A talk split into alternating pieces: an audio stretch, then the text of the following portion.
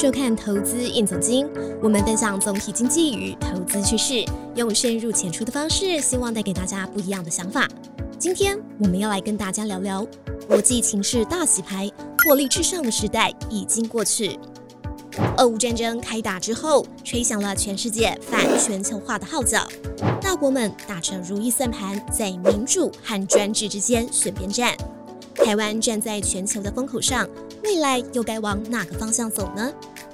今年台讯照惯例独家专访了野村综合研究所首席经济学家邬朝明，从通膨、战争、地缘政治等角度深入分析全球经济背后的重要趋势。二零二二年，大家最关心的关键字就是通膨。美国联储会在六月中一口气宣布了升息三码。除了比预期更快的升息速度，这次缩表每个月要回收九百五十亿美元。其次是规模，二零零八年金融海啸前夕，银行存放在联准会的准备金是四十亿美元。你知道目前的准备金有多少吗？答案是三点六兆美元，上百倍的资金在市场里流动，也不难想象联准会面对这次的通膨有多么的焦虑了。这样看来，美国经济会软着陆、衰退，还是停滞性通膨呢？顾长明认为，走向停滞性通膨的机会比较大。一九七零年代，油价从四五块美元涨到十几到二十美元，现在也是一样。不过，当时物价连续涨了好几年，这次通膨才刚刚上来一年，还伴随着政治问题。今年五月，美国的通膨率来到百分之八点六，创下了四十年来的新高。其中可能有一半都是能源成本增加所导致的。再来就是地缘政治了，以俄乌开战为分界，过去全球的价值观、经济利益比政治还要重要，但现在顺位改变，当政治凌驾于经济时，市场运作效率就会变差，物价上涨也会持续更久。这对各国与企业都是非常重要的转变。对美国来说，价值观的差异也体现在中国的路线选择上。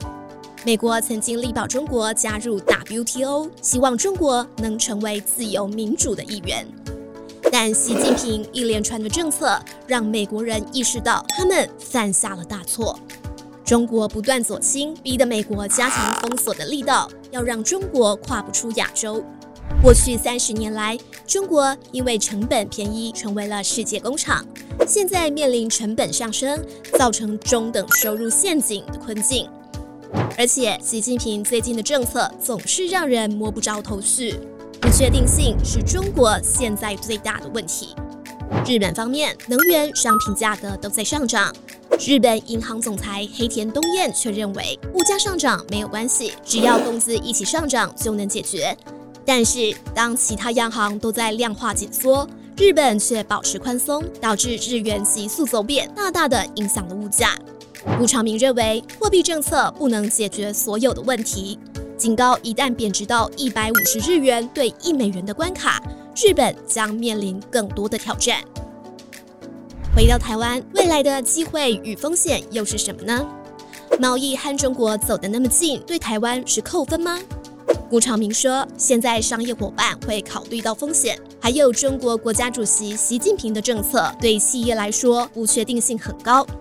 其实不只是台湾，所有的企业都必须注意政治的风险。冲击最大的将会是欧洲，因为他们和中国、俄罗斯的关系更为密切。有个笑话是，只要三位欧洲商人在一起，唯一的话题就是中国。”欧洲政治人物的想法已经和过去完全不同，这是几十年来从来没有看过的大转变。台湾应该察觉到这一点。最后，顾长明建议台湾企业家可以多多吸收政治历史方面的知识，同时这也是给台湾投资人的宝贵建议。各位观众，您认为台湾未来的机会和风险是什么呢？留言告诉我们吧。今天的投资应总经到这边告一段落。喜欢这个节目的观众，记得帮我们按赞、订阅、加分享。投资印总金，我们下次见。